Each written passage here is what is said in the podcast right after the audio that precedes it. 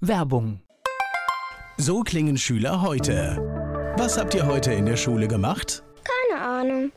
Und so klingt der Speedlearner. Was habt ihr heute in der Schule gemacht? Heute haben wir sehr viel über Afrika gelernt. Soll ich bei den ägyptischen Pharaonen anfangen und bei den Zulu-Kriegen aufhören? Oder interessiert es dich in Wirklichkeit gar nicht? Speedlearning. Für bessere Noten. Wie wir vom Hoffnungslerner zum Speedlearner werden. Jetzt überall im Buchhandel. Speedlearning. Der nachfolgende Podcast wird Ihnen präsentiert von den Erklärprofis. Erklärprofis.de.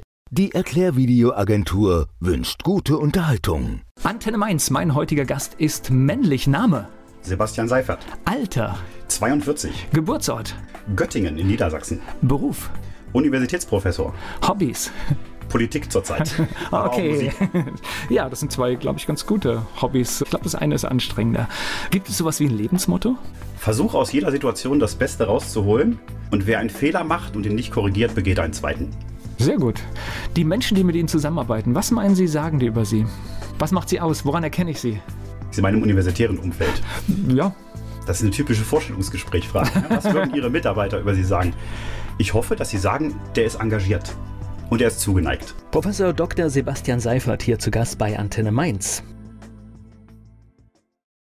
Professor Dr. Sebastian Seifert hier zu Gast bei Antenne Mainz. So, starten wir in Göttingen. Dort groß geworden oder nur geboren? Nein, nur zum Geborenwerden da gewesen. Aber vielleicht hat mich das ein bisschen wissenschaftlich schon geprägt. Göttingen ist ja auch ein großer Wissenschaftsstandort, aber groß geworden bin ich dann im Oberharz, im niedersächsischen Teil des Oberharzes, im geteilten Deutschland damals noch. Wo genau? In der Berg- und Universitätsstadt Klausthal-Zellerfeld. Habe ich gar kein Bild. Müssen Sie mir jetzt helfen. Wie sieht es da aus? Wie hat Ihre Kindheit ausgesehen? Ja, die Stadt ist geprägt durch Robert Koch, der in dieser Stadt auch geboren wurde. Durch das Robert-Koch-Institut kennen wir jetzt alle seinen Namen. Ne?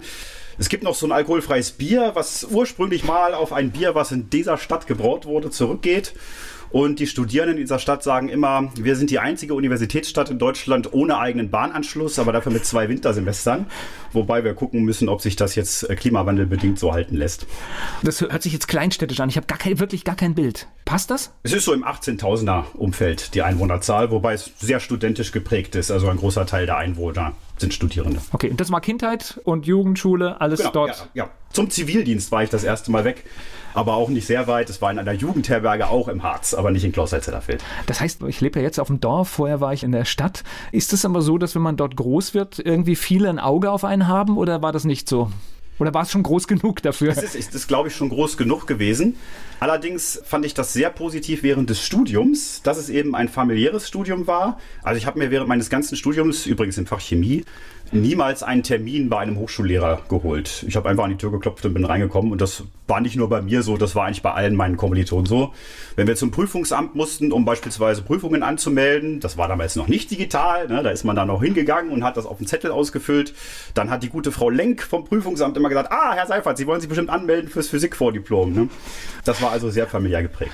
Das heißt also, das Studium hat dort auch stattgefunden. Das, Ja, so, ja. so, so eine feste Bindung ich war da. bin dann nach dem, ja, es war nicht unbedingt wegen der festen Bindung zu Klaus-Zellerfeld, die natürlich vorhanden ist.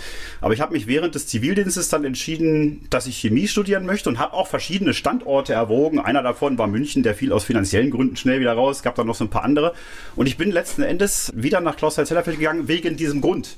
Weil ich viel gelesen habe, dass das eben ein sehr familiäres Studium ist und das war für mich genau das richtige Umfeld, um mich zu entfalten. Wir haben eigentlich schon das erste Thema, was ich jetzt hier gerade vorgeschlagen bekomme. Ich finde es unerträglich, dass München für ein Studium ausfällt, weil sich ein Student oder eine Studentin das nicht leisten kann. Es ist eigentlich unerträglich.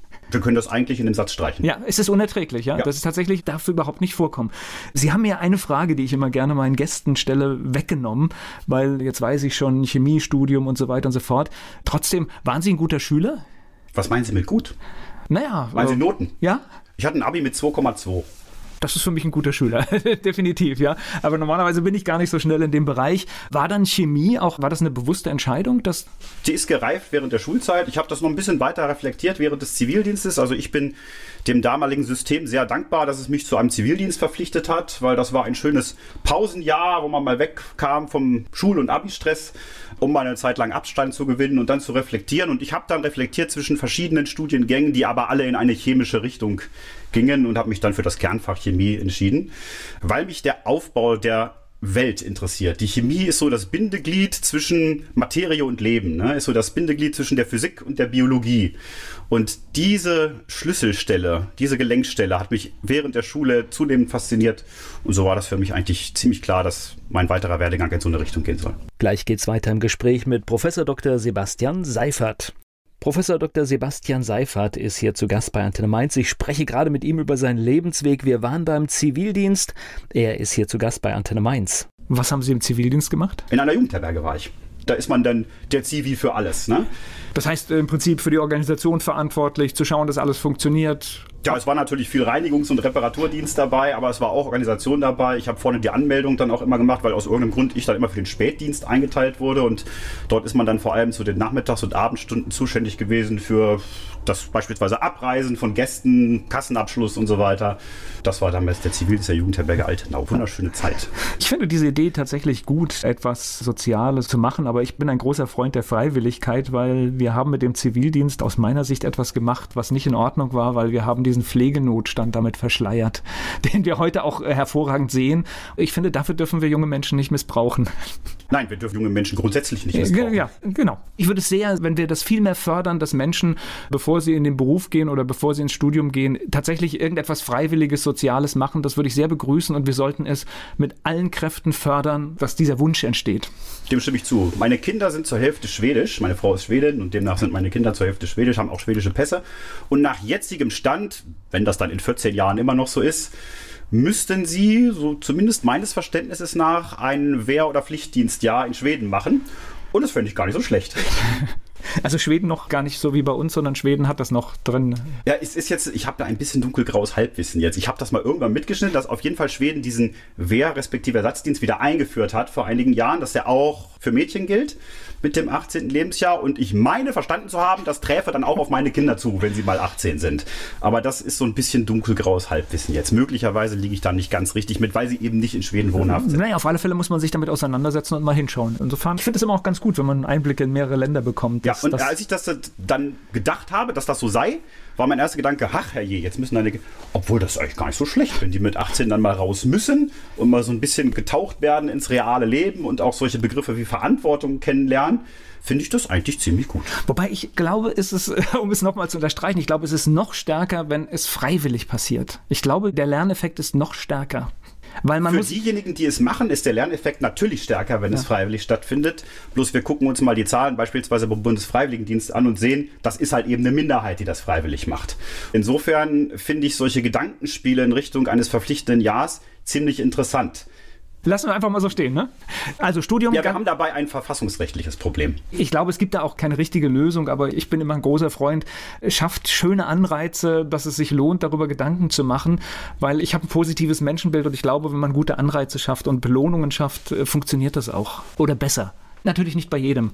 Aber auf der anderen Seite bringt es auch nichts, wenn ich irgendjemanden durch einen Pflichtdienst mies gelaunt und nicht richtig ausführend durchschleppe. Das ist eines ja. der großen Gegenargumente in der Tat, dass es am Ende ein Nullsummenspiel wäre, dass es genauso viele regulär beschäftigte Kräfte binden würde für das Ausbilden und das Durchziehen ja. dieser Kräfte, als wenn man das nicht macht. Kommen wir vielleicht später noch drauf. Ich glaube, eine Gesellschaft muss auch immer damit leben, dass es ein paar Prozent gibt, die sich nicht beteiligen wollen. Ich glaube, da müssen, müssen wir einfach leben das und ist es ist einfacher, das dann hinzunehmen und irgendwie zu organisieren, als die versuchen zu erziehen.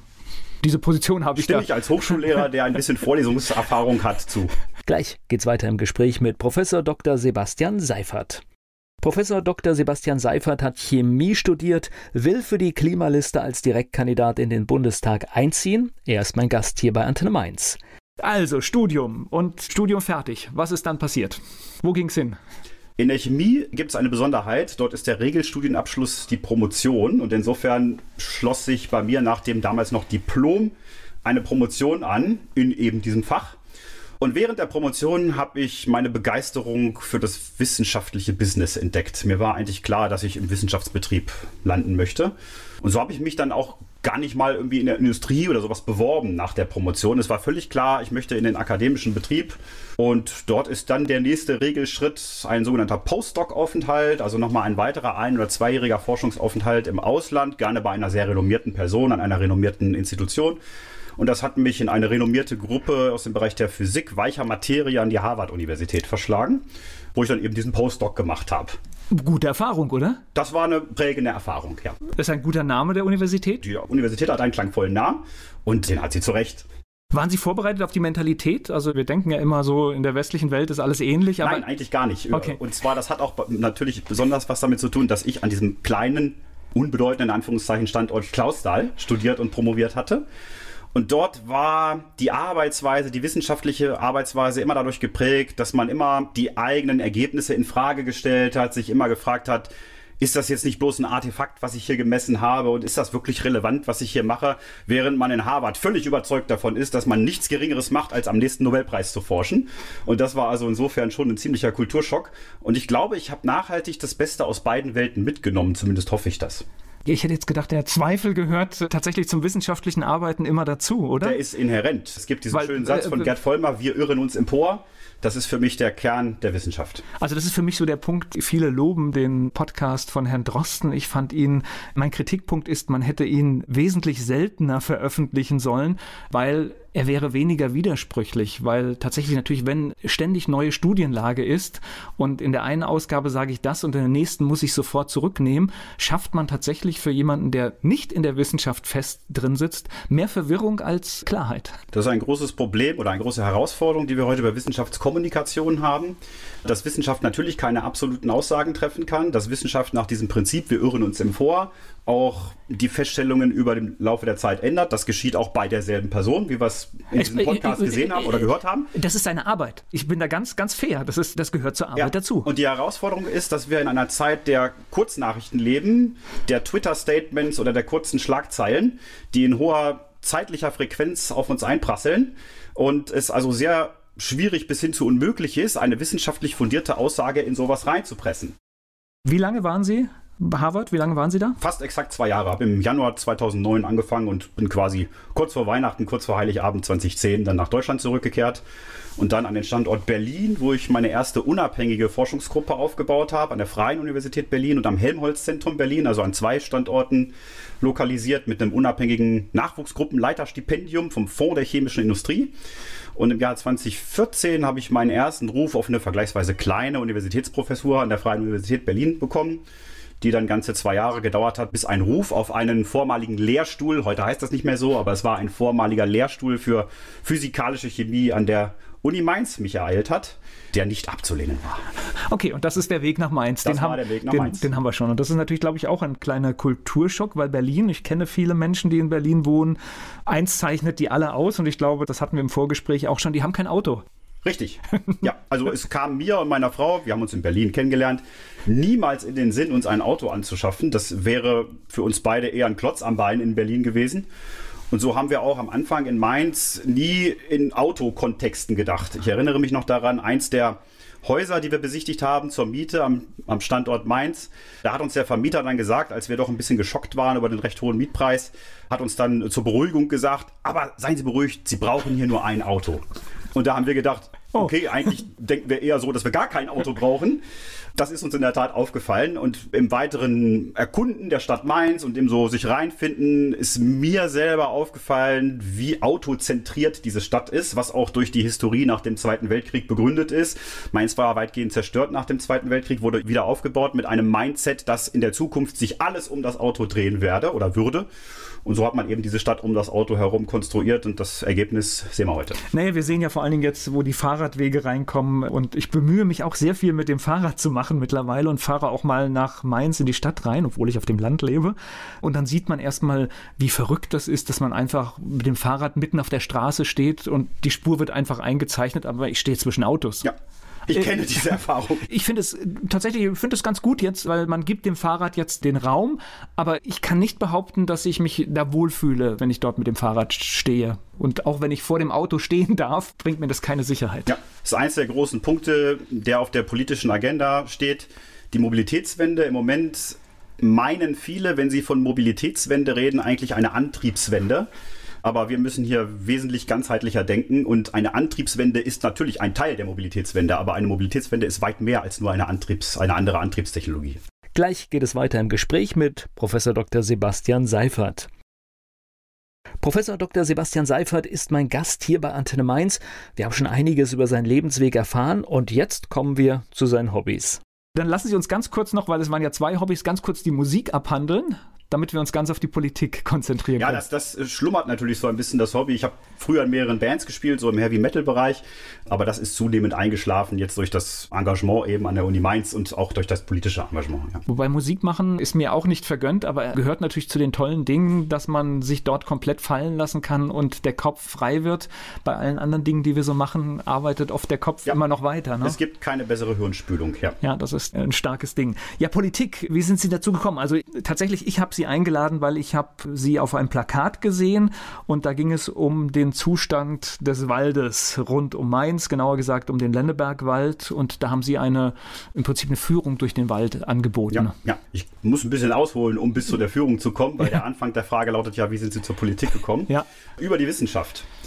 Ich bin an der Uni Mainz tätig im Bereich physikalische Chemie, beschäftige mich mit Polymermaterialien und bisher war meine Wissenschaft immer Neugier getrieben. Es ging uns darum zu verstehen, wie sich Struktur und Dynamik von solchen Polymermaterialien übersetzte Eigenschaftsprofile. Das ist auch gut für Anwendungen, aber es war eher die Neugier im Sinne von, ich möchte das mal verstehen. Und so war Politik und vor allem die Klimathematik für mich nie groß von größerer Relevanz. Bis mich dann eines schönen Tages im Spätsommer, Frühherbst 2019 eine E-Mail erreichte von den Scientists for Future, die an viele Hochschuldozenten geschickt wurde und dazu aufrief, bei der Aktion Lectures for Future mitzumachen. Im Jahr 2019 hat die Bundesregierung ja dieses Klimapaket beschlossen. Wir müssen das eigentlich eher Klimapäckchen nennen, also im Sinne von sehr kleines Paket. Und da gab es einen weltweiten Klimastreik am 29.11., das war ein Freitag, ne? Fridays for Future, Freitag. Und die Bewegung Scientists for Future, die so ein bisschen der wissenschaftliche Teil von Fridays for Future ist, hat da aufgerufen, Universitätsdozierende oder generell Hochschuldozierende, an diesem Tag ihre regulären curriculären Lehrveranstaltungen zu ersetzen durch Sonderstunden zum Thema menschengemachter Klimawandel. Und da habe ich mir gedacht, das passt da eigentlich gut. An dem Tag hast du Physikalische Chemie 1 und das ist so eine Vorlesung, die kann sehr viel zu der Thematik Treibhauseffekte und menschengemachter Klimawandel erzählen da machst du mal mit und machst eine Sonderstunde zum Thema menschengemachter Klimawandel. Die wurde dann letzten Endes auch auf YouTube hinterlegt, können Sie sich auch heute noch angucken.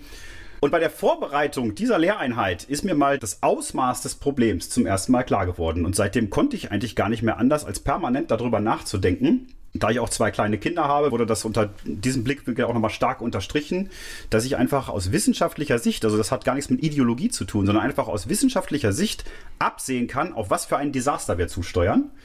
Und so bin ich dann letzten Endes bei der Politik gelandet. Der Weg führte über die Scientists for Future Minds, wo ich dann angefangen habe, mich zu engagieren, zur Klimaliste, eine politische Gruppierung, die zu Teilen aus den Scientists for Future heraus entstanden ist. Wichtig ist mir dabei zu unterstreichen, die Scientists for Future sind überparteilich. Also es ist jetzt nicht die Scientists for Future Partei, aber es gibt personellen Überlapp natürlich. Und so bin ich letzten Endes bei dieser politischen Gruppierung gelandet und kandidiere jetzt für den Bundestag. Ich finde Klimapäckchen, das fand ich ein schöner Begriff, weil dieser Vergleich passt sehr gut, weil ich kann auch bei einem Päckchen nicht nachvollziehen, ob es wirklich angekommen ist. Also klar, wenn es beim Empfänger ankommt, ist es in Ordnung, aber alles andere kann ich tracken. Also wenn ich ein Paket schicke, kann ich gucken, ist es angekommen mit der Nummer. Beim Päckchen kann ich das tatsächlich nicht. Ja, wobei der Vergleich ist so sympathisch ist. Ich weiß noch nicht ganz, worauf er hinausführen soll. Also wer ist denn der Rezipient des Pakets? Ist das die Bevölkerung? Na, generell, ob es irgendeine Wirkung ob es eine hat. Wirkung entfaltet, ja, ja, das war, war so mein Gedankengang, der sich da irgendwie, deswegen finde ich die Begrifflichkeit mhm. ganz gut. Nehme ich auf. Das ist tatsächlich sehr schön. Ja, jetzt ist aber der, der Schritt, sich dann tatsächlich politisch zu engagieren. Ich glaube, das ist noch, weil man geht in die Öffentlichkeit, man ist auf Plakaten zu sehen. Also da macht man sich ja, glaube ich, noch ein paar Gedanken, oder? Ich habe mir sehr viele Gedanken ja. darüber gemacht im Anfang. Vor allem habe ich erstmal meine Familie gefragt, ob die Familie das mittragen würde, so ein Engagement, weil es natürlich auch zeitlich bindet und weil es natürlich auch in gewisse Schusslinien führt. Ne? Es gibt dieses ganze Klimathema und das Klimaschutzthema ist extrem polarisierend. Es existieren eigentlich zwei Lager, die sehr aufgeladen und gereizt sind. Und das ist auch nachvollziehbar, weil auf beiden Seiten Angst vorliegt. Die eine Seite befürchtet, ich sage jetzt mal salopp, das Ende der Welt. Und die andere Seite befürchtet das Ende der Welt, so wie wir sie bisher kennen, also das Ende des eigenen Lebensstils, eine starke Einschränkung des eigenen Lebensstils und beides ist sehr polarisierend und lädt sehr auf und dementsprechend scharf ist der Diskurs und wenn man sich da positioniert, dann läuft das natürlich Gefahr, auch schärfere Anfeindungen oder Angriffe aus dem anderen Lager zu bekommen. Und das habe ich mir im Vorfeld klar gemacht, ob ich mich und vor allem meiner Familie, meine Familie dem aussetzen möchte. Und letzten Endes mich aber dafür entschieden, weil mir die Thematik zu wichtig ist, um hier nicht aktiv zu werden. Mein Weltbild ist ja ein anderes. Ich glaube, wir sollten aktiv werden, damit wir möglichst komfortabel und gut auch in der Zukunft leben können. Bei diesem Weltbild stimme ich völlig zu. Es Weil ist immer so ein bisschen die Fehlwahrnehmung beim Klimaschutz. Wir haben übrigens was ähnliches auch beim Thema Infektionsschutz und Impfen nehme ich eine Wahrnehmungsverzerrung wahr, der Gestalt, dass viele Menschen glauben, wir hätten die Wahl zwischen Klimaschutz und keinem Klimaschutz. In Wahrheit haben wir die Wahl zwischen Klimaschutz und Klimakatastrophe. Das ist so ähnlich wie beim Infektionsschutz. Viele Leute glauben, sie hätten die Wahl zwischen Infektionsschutz und keinem Infektionsschutz. In Wirklichkeit haben sie die Wahl zwischen Infektionsschutz und Infektion mit möglicherweise schwerwiegenden Folgen. Und hier haben wir eine Wahrnehmungsverzerrung und hier sind in meinen Augen die Medien in großer Verantwortung. Kleines Augenzwinkern in Richtung Antenne Mainz. Ich glaube, Medienkritik ist, und das nicht nur bei uns im Haus, sondern die ist generell tatsächlich in vielen Bereichen gefragt, weil wir haben in vielen Bereichen, manche nennen es Haltungsjournalismus, aber ich finde es, das ist falsch, weil wir sollten keine Haltung haben, sondern wir sollten sachlich und neutral über Dinge berichten. Und immer wenn man Sachen zu sehr emotionalisiert, und da ist Corona ein schönes Beispiel, geht es schief. Da stimme ich in Teilen zu. Das klingt auf den ersten Blick nachvollziehbar. Womit ich aber ein Problem habe, ist mit diesem gleichmäßigen Abbilden unterschiedliche Proportionen. Wenn 99 Prozent der Leute sagen, das ist eine große Krise und ein Prozent sagt, ist es gar nicht, dann ist es nicht Aufgabe der Medien, beide mal gleichermaßen zu Wort kommen zu lassen, sondern eben auch diese Proportionen abzubilden. Das fehlt mir teilweise in der medialen Berichterstattung. Einen anderen Vergleich, den ich anbringen möchte, ist, wenn der eine sagt, draußen regnet es und der andere sagt, draußen scheint die Sonne, dann ist es nicht Aufgabe der Medien, beide Positionen mal darzustellen, sondern zum Fenster zu gehen und nachzuschauen. Genau, aber tatsächlich machen wir jetzt in vielen Fällen etwas so, es gibt vereinzelt Kritik und die findet oftmals gar nicht statt oder sie wird nicht richtig entkräftigt und dadurch kommt man in den Verdacht der Einseitigkeit. Deswegen finde ich es manchmal gut, eine Mindermeinung darzustellen und sie zu entkräften, als den besseren Weg. Da stimme ich zu. Und das vermisse ich sehr oft im Diskurs. Tatsächlich mag es sein, dass es ein paar Leute gibt, die man nicht gerne einlädt, aber manchmal muss man sich an denen auch abarbeiten. Da stimme ich zu. Eine andere Sache, die wichtig ist, ist, dass wir Diagnose von Therapie trennen. Also, dass wir klar herausstellen, wir können das wieder am Beispiel Infektion oder am Beispiel Klimakatastrophe klar machen, dass die wissenschaftliche Faktenlage so und so ist und die ist indiskutabel. Das ist eine wissenschaftliche Faktenlage. Die ist allenfalls im wissenschaftlichen Kontext diskutabel.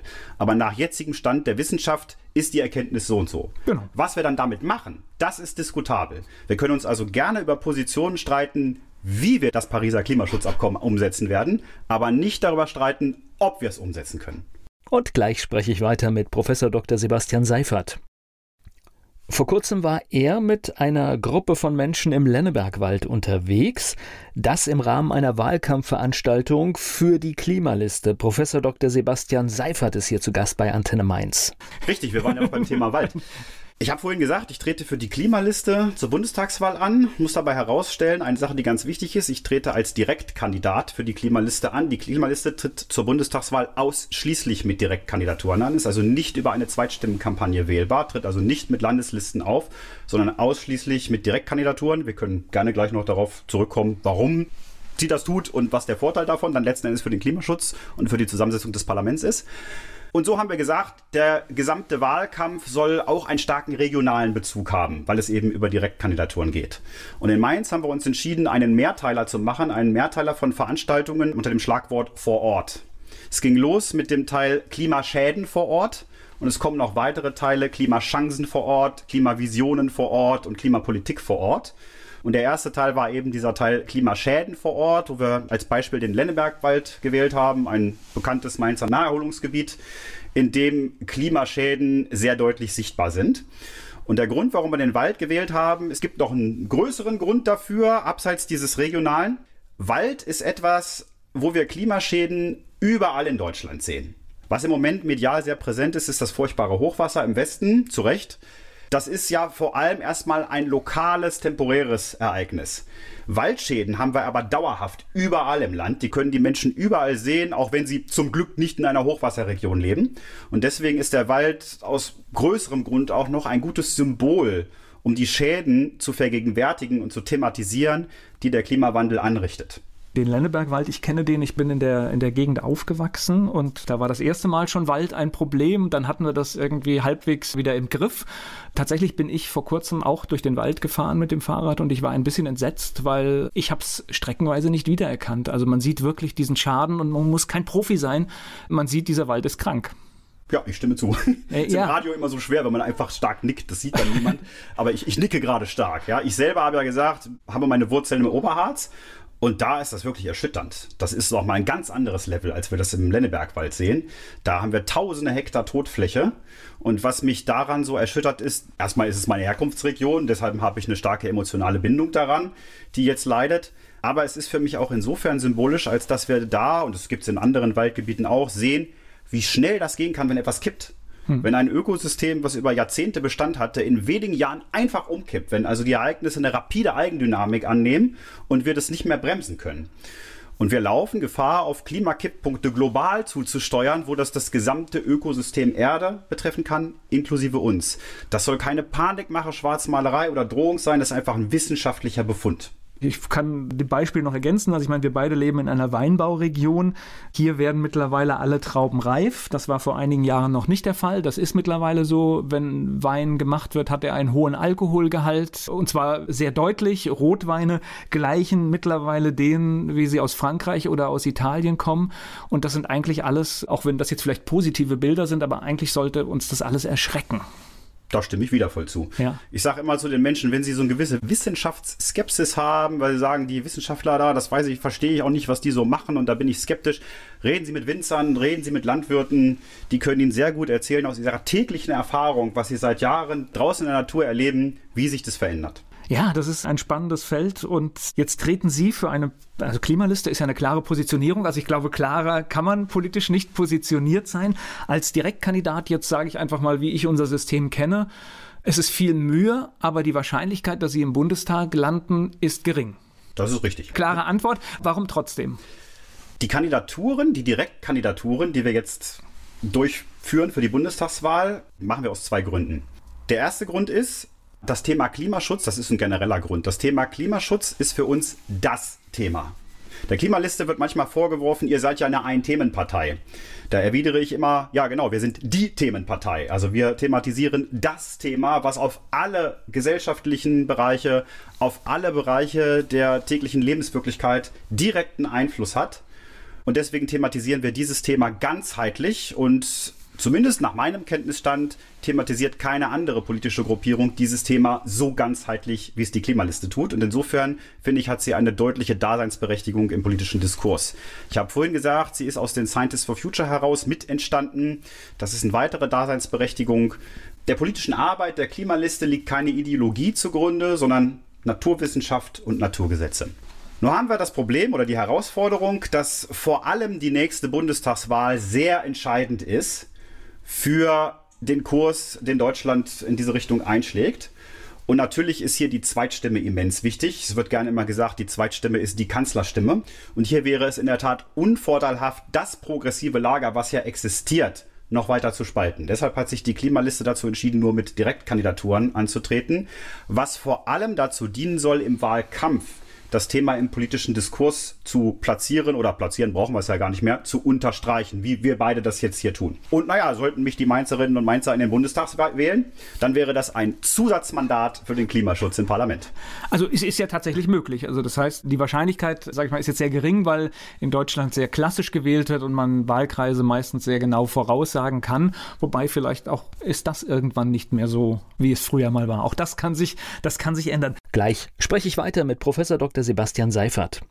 Professor Dr. Sebastian Seifert ist momentan im Wahlkampf für die Klimaliste. Er ist mein Gast hier bei Antenne Mainz. Für was steht denn ja die Klimaliste? Das Thema ist einfach gesagt, aber gibt es da konkrete Ideen, wie wir zu besserem Klimaschutz kommen? Selbstverständlich gibt es konkrete Ideen. Also wofür steht die Klimaliste? Die Klimaliste steht für eine ganzheitliche Politik auf dem sogenannten 1,5 Grad Pfad, der im Pariser Klimaschutzabkommen von 2015 mal ja nicht festgelegt wurde, aber der dort als Ziel formuliert wurde. Der Pfad dahin wurde nicht festgelegt, das Ziel wurde festgelegt. Und in unserer Wahrnehmung ist ein Pfad in diese Richtung, der aus wissenschaftlicher Sicht Erfolgschancen hat, bisher im politischen Diskurs noch nicht vertreten. Jetzt hängt das von den existierenden, es gibt verschiedene existierende Parteien, die alle in diese Richtung gehen. Da gehen einige progressiver, einige weniger progressiv in diese Richtung, aber wirklich aus wissenschaftlicher Sicht kompatibel mit dem 1,5 Grad Pfad ist in unserer Wahrnehmung noch keine politische Gruppierung und so war es notwendig, hier tätig zu werden. Ich sage immer, das Schönste, was passieren könnte, ist, wenn wir uns auflösen können und alle wieder unsere normale Arbeit machen können. Wenn das jemand anders übernimmt, solange das nicht der Fall ist, ist es notwendig, hier selbst tätig zu werden. Und ich habe vorhin darüber gesprochen, dass es hier einen ganzheitlichen Ansatz bedarf. Die Klimakrise lässt sich nicht durch eine Schlüssellösung, durch eine Patentlösung ja eben auflösen.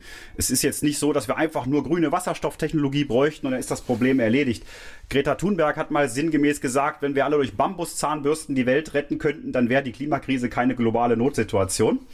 Und dementsprechend müssen wir hier einen ganzheitlichen Ansatz fahren. Und das hat die Klimaliste formuliert in ihrem Klimaplan wo das auf über 100 Seiten ganzheitlich für alle Politikbereiche dargelegt ist.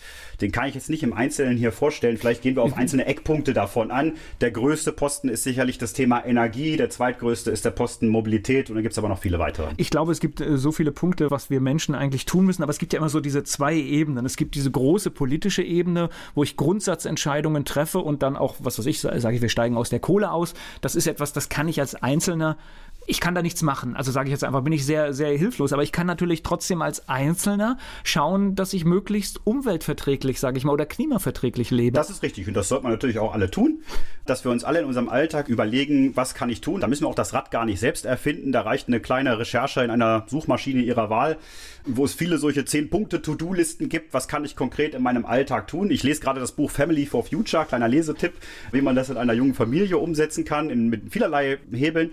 Aber letzten Endes müssen wir dazu sagen, durch viele kleine Einzelmaßnahmen können wir in dem jetzigen Status der Krise die Welt nicht mehr retten. Das hätten wir so vor ein paar Jahrzehnten gekonnt, aber im Moment ist das Haus so sehr in Brand, dass wir durch kleine Einzelmaßnahmen hier keine Chance mehr haben, das noch einzufangen.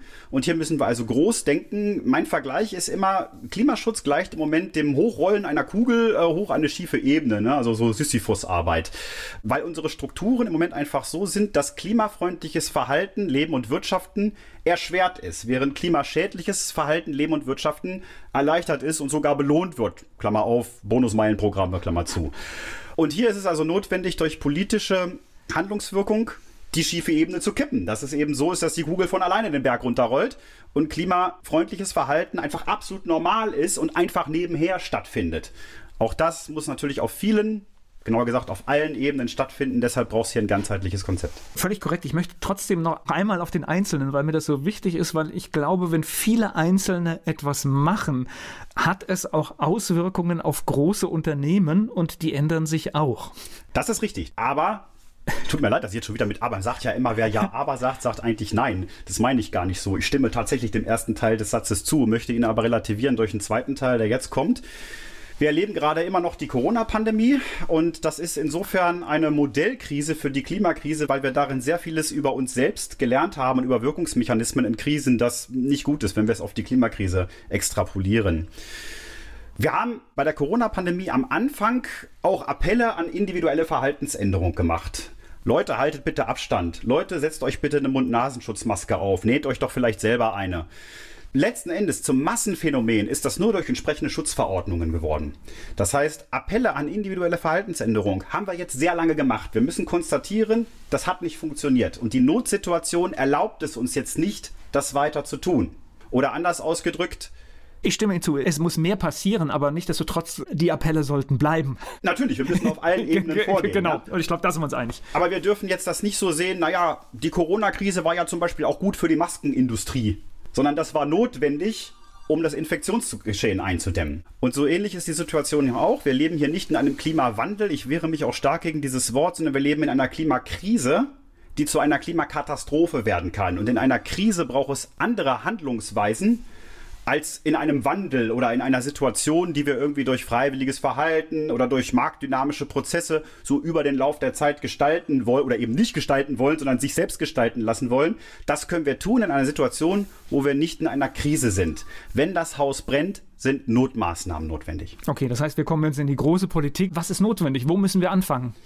Wir müssen ganzheitlich ansetzen, aber wir müssen natürlich vor allem zum ersten Mal gucken, welche sind die dicken Bretter, die wir bohren können. Wir führen manchmal so ein bisschen Scheindebatten, wenn es um Inlandsflüge beispielsweise geht. Also so sehr ich das inhaltlich unterstütze, mache ich mir trotzdem nichtsdestotrotz klar, das ist ein 1,7 Prozent Beitrag, den wir dadurch leisten können. Das ist also im Moment ein bisschen Energiedissipation, wenn ich es mal physikochemisch ausdrücken darf, auf diese Fragestellung. Wir müssen natürlich an die großen Felder Energie und Mobilität als erstes ran. Da ist dann das mit den Inlandsflügen ist dann da eine Detailfrage von. Aber das Thema Energie und hierbei ganz konkret Kohleausstieg bis 2030 ist eins der dicken Bretter, die wir bohren müssen. Und wir müssen nichtsdestotrotz auch dünne Bretter bohren, die sich einfach leicht bohren lassen. Eins dieser dünnen Bretter ist das Thema Tempolimit. Das hat auch in Deutschland natürlich eine begrenzte Reduktionswirkung, Klammer auf, aber die ist größer als der Gesamtausstoß mancher ganzer Länder, Klammer zu. Nichtsdestotrotz ist das eine Maßnahme, die sich sofort umsetzen ließe, wo es also keine große Aktion braucht, um das umzusetzen. Und dass wir im Moment noch nicht mal das selbstverständlich umgesetzt bekommen, zeigt, wie wenig das Krisenbewusstsein bisher bei uns verankert ist. Und ich bringe hier noch einen ganz sachlichen Grund rein. Jeder, der irgendwann mal in Frankreich oder Italien oder Spanien in den Urlaub gefahren ist und dort auf den Autobahnen unterwegs war, die meisten noch extra bezahlt werden müssen und mit einem Tempolimit von 120 über die Straßen fährt und merkt, wie herrlich der Verkehr fließt, sollte sich mal überlegen, ob das mit dem, wie wir es machen, dass man einfach immer wieder mal so eine Kilometerstrecke hat, wo man rasen kann, ob das überhaupt sinnvoll ist. Ich kenne das von den Schwiegerelternbesuchen in Schweden auch. Das ist ein sehr entspanntes Fahren dort. Und es mag jetzt Menschen geben, denen schnelles Fahren sehr wichtig ist. Also mir selber ist das zwar nicht wichtig, aber gut, ich erkenne an, vielleicht gibt es Menschen, denen das wichtig ist. Dann können wir darüber reden, dass wir das auch nicht machen. Aber dann sollen diese Menschen bitte vorschlagen, wie wir die Emissionen sonst einsparen. Wir könnten beispielsweise weniger Autos zulassen, die dafür schnell fahren dürfen. Wäre das eine Maßnahme, mit der Sie sich anfreuen könnten?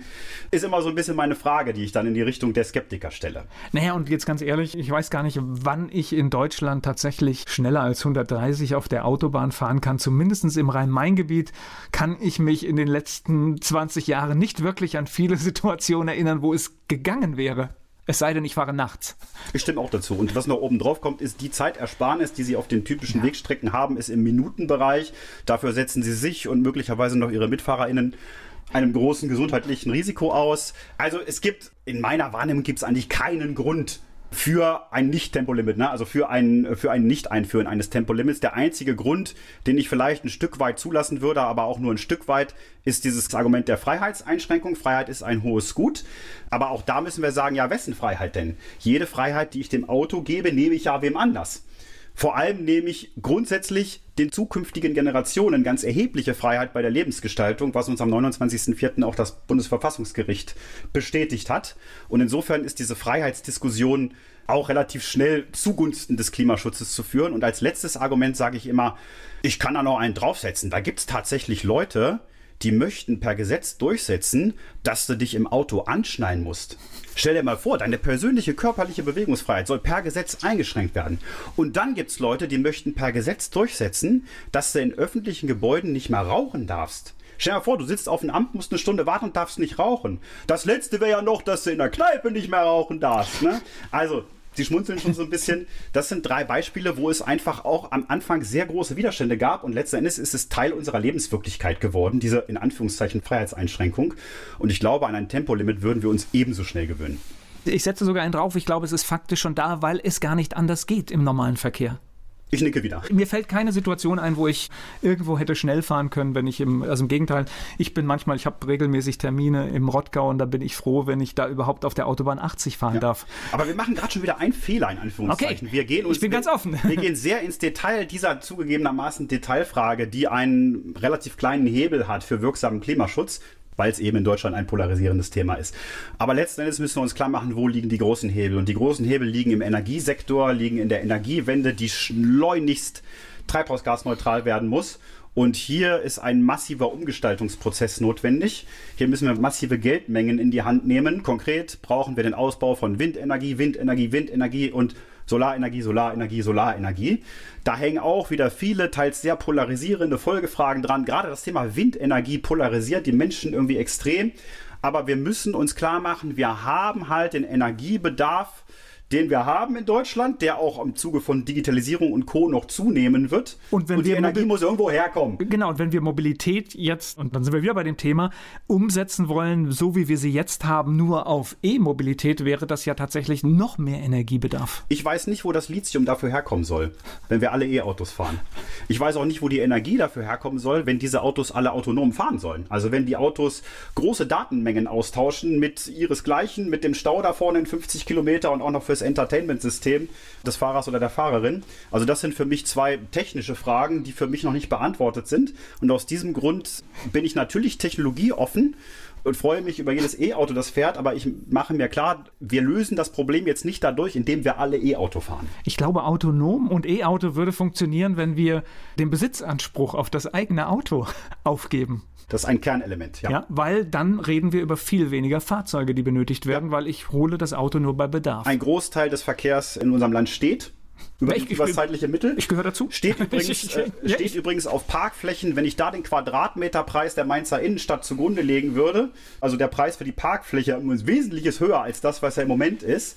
Und da ist in der Tat meine Position, das können wir uns gar nicht länger leisten. Das heißt, wir müssen aber auch Energie völlig umdenken, weil zum Beispiel jetzt legen wir Trassen von Norden nach Süden.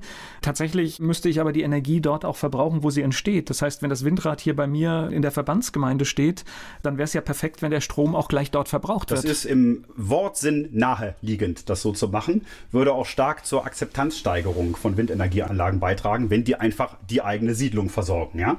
Und wenn die AnwohnerInnen von Windkraftanlagen Beteiligung an den Anlagen hätten. Ja, sei es über entsprechende Bezuschussung des Netzentgelts oder über Anteile an der Anlage oder eben dadurch, dass sie ganz einfach schlichtweg den eigenen Haushalt bedient. Ich spreche gleich weiter mit Professor Dr. Sebastian Seifert.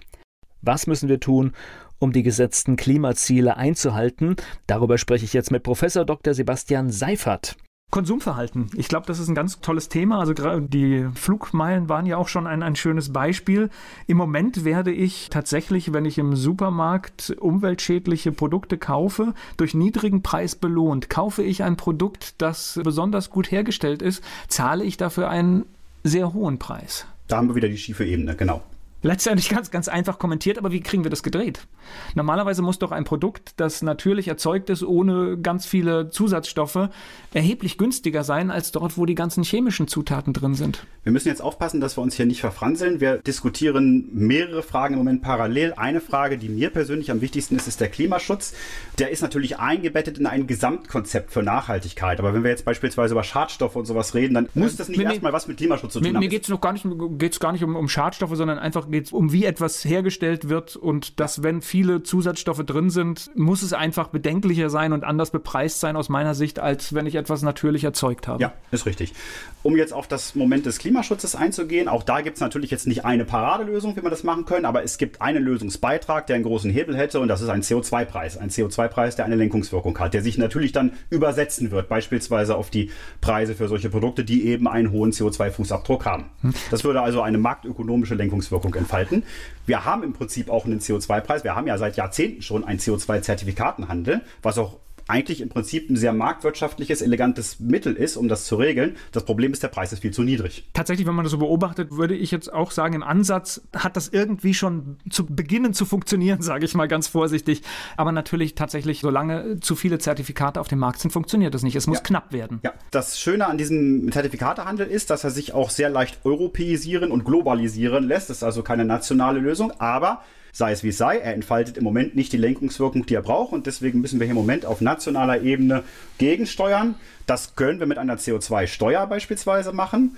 Und ich würde mich auch gegen diese Ultima Ratio eines Verbots nicht verwehren. Das ist auch immer so ein rotes Tuch für viele Menschen, weil jetzt gerade nach Corona, große Anführungszeichen um das Wort nach, ne? nach Corona wollen viele Menschen eins nicht, weitere Einschränkungen und Verbote. Aber ich sage dagegen mal, was ist denn eigentlich ein Verbot? Ein Verbot ist ein Schutzmechanismus, ein Schutzwirkungsmechanismus. Und wenn der uns Menschen schützt vor etwas Schädlichem, dann finde ich das diskutierenswert, auch das als Ultima Ratio in der Hinterhalt zu halten. Und gleich geht's weiter im Gespräch mit Professor Dr. Sebastian Seifert. Professor Dr. Sebastian Seifert ist mein Gast hier bei Antenne Mainz. Mit ihm spreche ich über das Thema Klima. Ich, ich mag nochmal, weil, weil war der Versuch in dem Bereich, und das ist ja ein ganz wichtiger Bereich, auch wenn wir über Klimaschutz reden, das ist in den Bereich der Landwirtschaft äh, zu gehen, weil das ist ein ganz großer Bereich, wo wir sehr viel tun können, wenn mhm. wir nicht mehr so wirtschaften, wie wir es jetzt machen. Ja.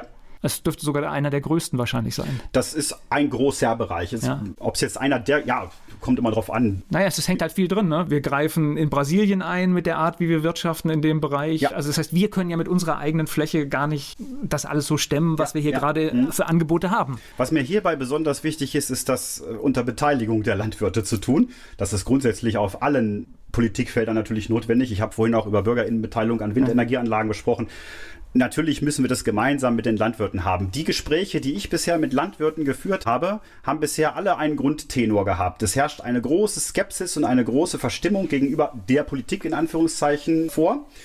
Und mir wurde eigentlich immer wieder gesagt, das Grundproblem, was wir Landwirte haben, ist, dass wir selber den Preis unseres Produktes nicht bestimmen können. Jeder Fliesenleger, jeder Schreiner kann bestimmen, was das Produkt oder was die Arbeit kostet. Das können wir nicht. Das bestimmt bei uns der Discounter.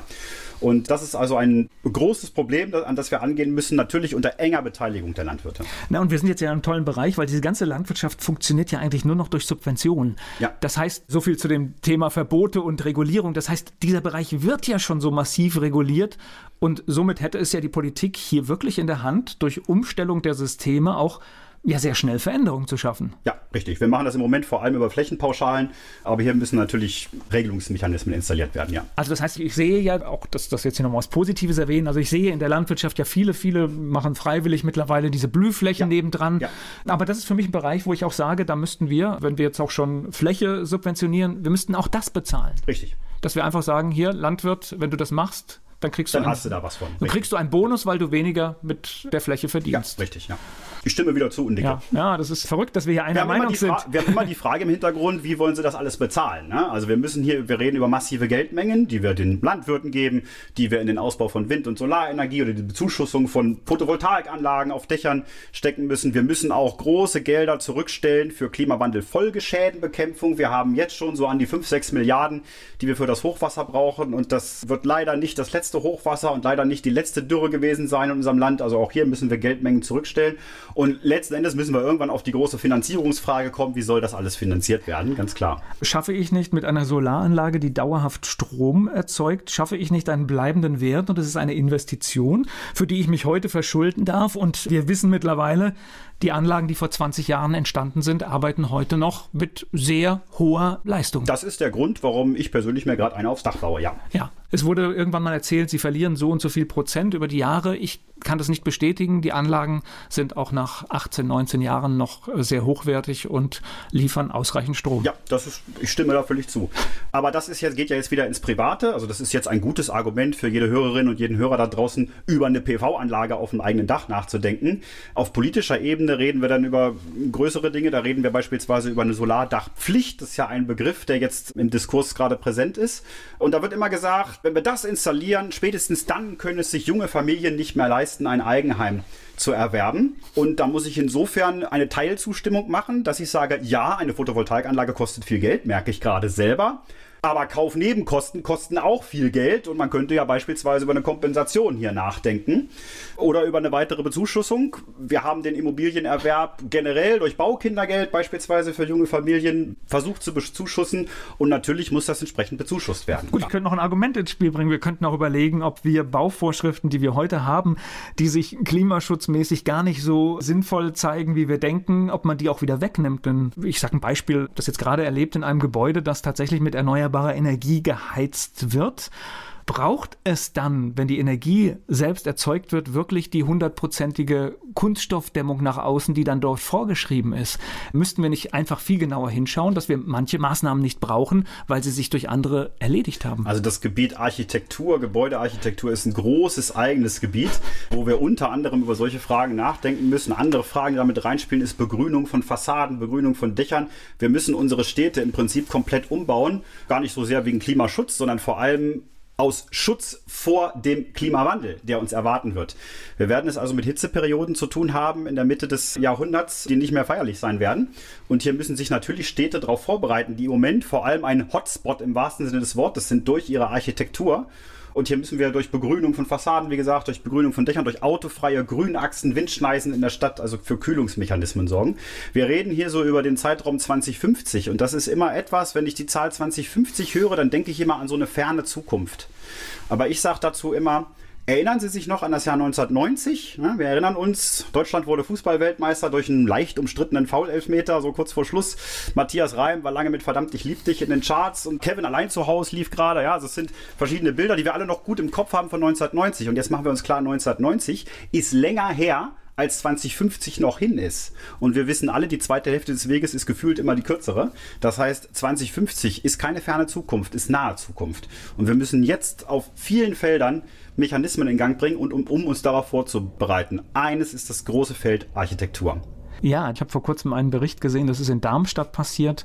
Dort wurde an einem heißen Sommertag auf einem Platz, auf diesem Platz ein Spiegelei gebraten. Mhm, habe ich auch gesehen. Also wo ich wirklich gesagt habe, äh, das ist der Moment, wo wir wirklich alle mal aufschrecken sollten, dass dort ein Boden abends noch 60, 65 Grad haben kann. Und äh, das bedeutet, wir müssen in den Städten was tun. Und ich glaube, Mainz ist ein gutes Beispiel, wo man sehr viel noch tun kann. Ja, also Mainz ist insofern doppelt herausgefordert, weil es unter doppelten Klimastress kommen wird. Denn Mainz ist sowohl Hitze- und Dürre gefährdet als auch Hochwasser gefährdet.